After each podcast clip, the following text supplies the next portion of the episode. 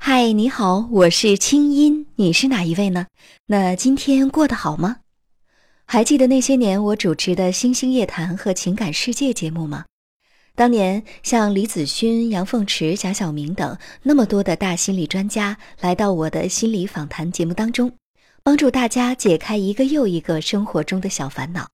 这些年一起学习爱、一起成长的我们，收获真的很多。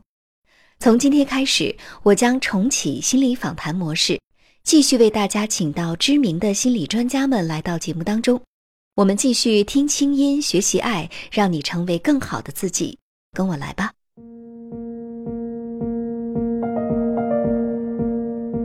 武志红，著名心理专家、心理专栏作家，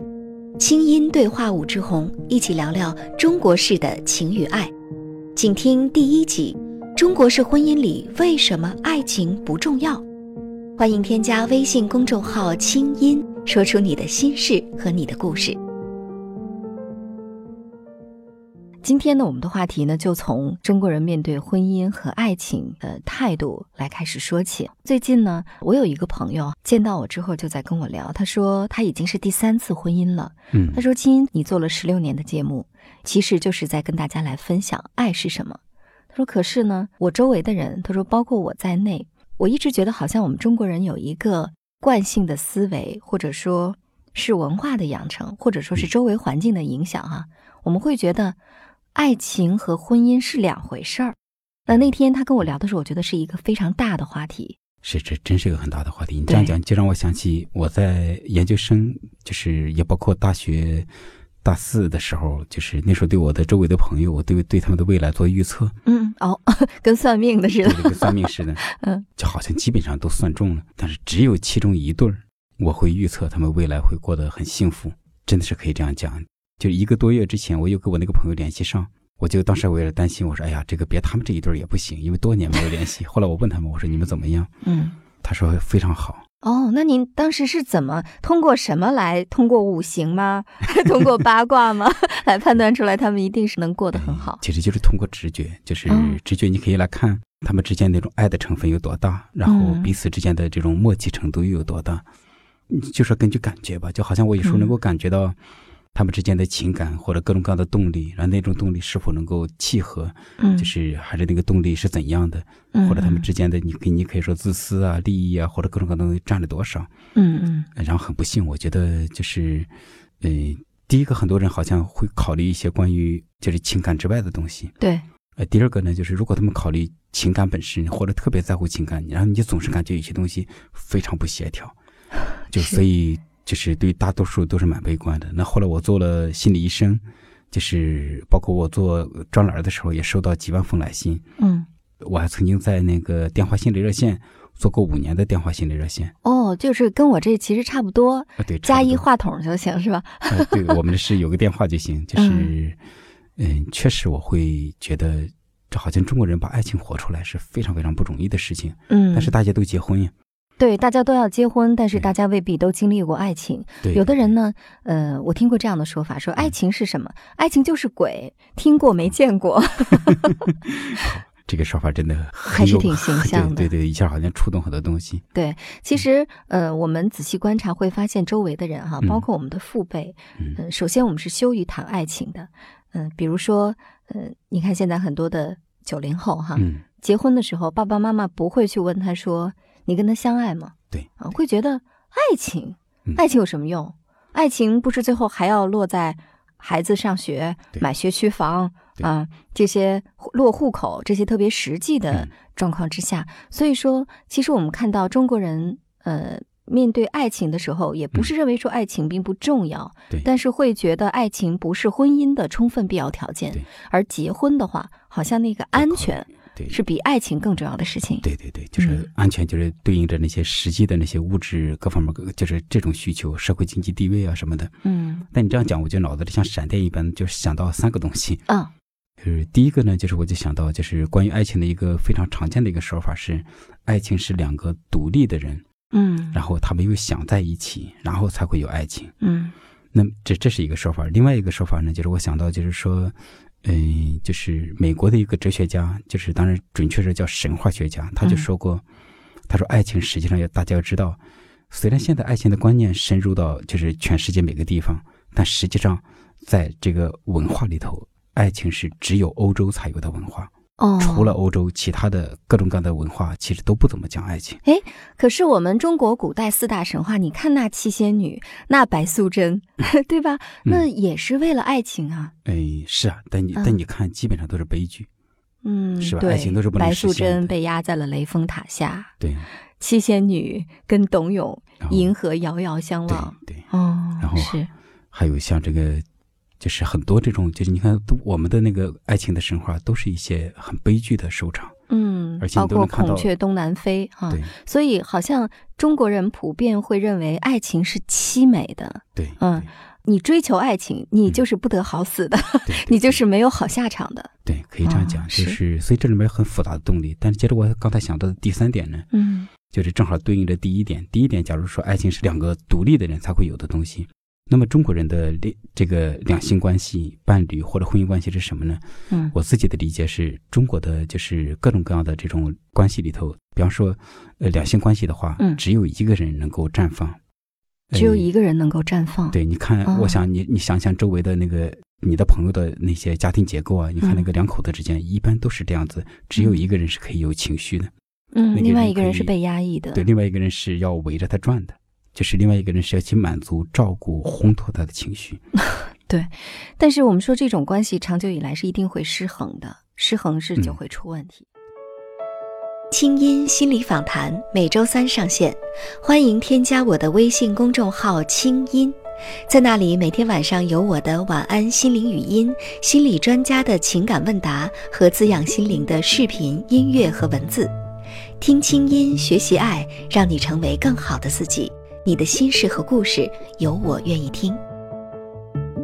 所以说，其实刚才您的三点总结哈，嗯，呃，也刚好回答了我们之前这个提问，就是为什么对于中国人看来，好像爱情和婚姻是两回事儿。嗯，原因呢，呃，我们说无外乎这么几点，一个对就是刚才您提到的，就说，嗯，首先当然是因为我们的经济发展水平还没有那么高，嗯，我们没有那么对社会没有那么足够的物质上的安全感，嗯，所以我们在找婚姻的时候，我们首先想要安全，嗯其次呢，就是这个跟原生家庭的教育都有关系哈，嗯就是原生家庭父母就不是彼此独立的，所以培养出的孩子，不管是男孩儿女孩儿，他的人格在进入婚姻之前也不是一个独立的状态，对，所以要么就是他们觉得很相爱，嗯但其实看到的完全是一种共生的，甚至嗯是一种寄生的关系啊。 OK 所以这种爱情是依赖的，是病态的。那么除此之外呢，就是呃，当我们进入这个家庭当中，我们会看到，嗯，好像人们一提到爱情，传统文化给我们的灌输就是凄美的，对是不会有好的结局的对，是像肥皂泡儿一样一吹就破的。哎，对，这对这里面其实藏着一个特别特别深刻的东西，就是说，假如我们认为爱情是凄美的，其实我们就会认为爱情是不可能的。嗯，对，那么也就是说，就是呃，老一辈的为什么要教导那个就是年轻人说，不要只考虑爱情，甚至你不要考虑爱情，你要去选择就是让你感觉到安全的，要社会经济地位或者是否门当门当户对，要考虑这些东西。嗯其实就是在我的理解里头，之所以这样去教导，是因为我们心里头就是我相信每个人都藏着对爱的渴望，嗯，但是对同时中国人可能都会存着很深的对爱的绝望。对，或者说是那种我觉得有点像对爱的那种焦虑哈。那这就让我想到，比如说同样是跟爱情有关的文艺作品，嗯我们看到欧洲国家的文艺作品呢，都是奔放的、嗯热烈的嗯，啊，但是我们国家嗯都是非常凄婉的。对嗯对。你刚才说的这个我感受很深，就是我曾经去思考，就是中国的这些著名导演，像周星驰、嗯那个张艺谋、李安和王家卫，我在思考他们的对爱情的表达。其实我觉得王家卫对爱情的表达就最到位，对中国人的爱情的表达。嗯但你感觉王家卫的电影里头，那个男主角跟女主角的爱只有一条线那么细，然后那条线还不能断，他们就手像里《头花样年华》里面那种啊，，对对对，一就好像两个人点跳舞就要两个人碰到了，啪就擦肩而过。点嗯这样讲的话，我们就看到，其实王家卫的这种表达非常非常的到位。你看，很渴望爱，但是两个人就要达成，就要在一起的时候，啪擦肩而过。可能在我的理解里，中国人在小的时候都体验到对爱是非常非常绝望的，对所以其实我我认为这是根本，就是让我们不不敢把爱活出来，因为我们很害怕这种感觉，我很渴望你，但是你会让我体验到绝望。对，但是呢，您说到的这种王家卫电影当中的这种，我们叫它情愫也好，情调也嗯好，其实也是一种中国文化的特征啊。因为我我研究生读的专业呢是呃语言艺术学，啊那有相当一部分要学中国的这种叫艺术意境论，嗯，也就是说，中国文化当中其实就是提倡这种朦胧的、含蓄的，含蓄的、凄婉的、暧昧的、实现不了的、对一辈子心心念念的哈、而且还一定要曲里拐弯的，不能直的，对，但是用老百姓的一句话，这就叫活的憋屈，对不对？嗯对，活得憋屈。你讲到这儿，我就想起那个王小波他的那个文章里讲的一个东西，他说中国文化就是这样子，就比方说一个老头儿或者我们叫年迈的文化人，就是六七十岁了，病歪歪的，然后又在下雪天儿，嗯然后到自己的院子里，中国的庭院很有感觉嘛，然后院子里有那正好梅花在绽放，嗯他看见梅花感觉很好，然后咳咳咳咳出一口血来，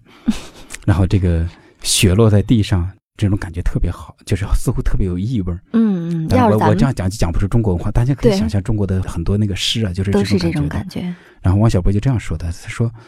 其实他大可不必搞得这么这么憋屈。我是个壮小伙 子，我上去打他一拳，他立马就可以血吐出来。 是或者说大爷您这有病得吃药啊， 有病大雪天还出去跑什么呀？而且，如果像刚才那个画面，如果再概括一句，叫做“病梅”，就是嗯生病的梅花。我们中国人养梅花、养这个树的话，也不会把它养得很直，它嗯一定要是就是扭扭曲曲的，对，然后这似乎才特别有意境。就是一定不满嗯不圆满。呃，艺术意境论当中有一个叫留白，或者说哦一定要留一个部分。哎，你就不充实，对，然后呢，甚至是没长全、没长开，然后让别人去想象。但是这个文化呢，放在我们的感情生活当中，嗯放在中国人对待感情的态度当中，就是这么一种压抑的，对，呃，对这对么一种像梅花一样，我们叫它曲溜拐弯儿的， 呃，不直接的，甚至觉得热烈奔放对。大胆的去追求，大胆的享受爱情，甚至享受性爱，都是有罪的，这几个字儿，我觉得在中国文化里不存在不。存在。对，就是如果说热烈奔放，一定是很惨的悲剧。嗯这样讲的时候，我就想到那个梵高的画，嗯，你看梵高，他是一个病得很深的人，就是真的严重的精神病性的这这种心理疾病。但是你看他的那个向日葵非常奔放，他的嗯星空非常奔放，对，所以似乎构成一种很大的区别。就是虽然梵高是一个病得这么重的人，但是他在画他的画的时候。仍然是热情奔放。其实我不知道在你们这个嗯 语言艺术学里头会怎么讲这种意境。呃，我曾经有过一次去云南，嗯，刚好赶上过火把节，哇，那种热烈，那种奔放，呃，我小学初中的时候，我唱歌，我认为我唱的非常好的。嗯是无论多高的音，我啪就能唱上去，但是一变音，突然之间就不行了，而且嗯逐渐的，既不会唱歌也不会跳舞，我就啊到最后不会唱歌不会跳舞是男人的一个很常见的结局。这个热情、感性、奔放，就好像嗯跟我们彻底没关系了。对，被压抑掉了。对，所以说，那我们再倒回来哈，说到我们今天的这个话题，嗯为什么呃，在中国人看来，爱情和婚姻是两回事儿，嗯是跟我们的文化，跟我们这么多年的经济发展的水平，或者说呢，跟我们整个一代代相传的、嗯一代又一代代际遗传的这种家庭结构嗯和家庭意识，都是有深刻关联的。对对对所以我们不能非常简单的，比如说批评有些人啊，嗯你就你结婚就是为了钱啊，或者说这个嗯，年轻人为了爱情而结婚，嗯就是非常可笑的。其实这是两种极端，这都是不对的。对，我们不在接下来会对继续来分析一下这个问题。好的，清音心理访谈，清音对话武志红，中国式的情与爱，下周三继续为你播出。也欢迎你关注武志红的微信公众号“武志红”，我们下次见。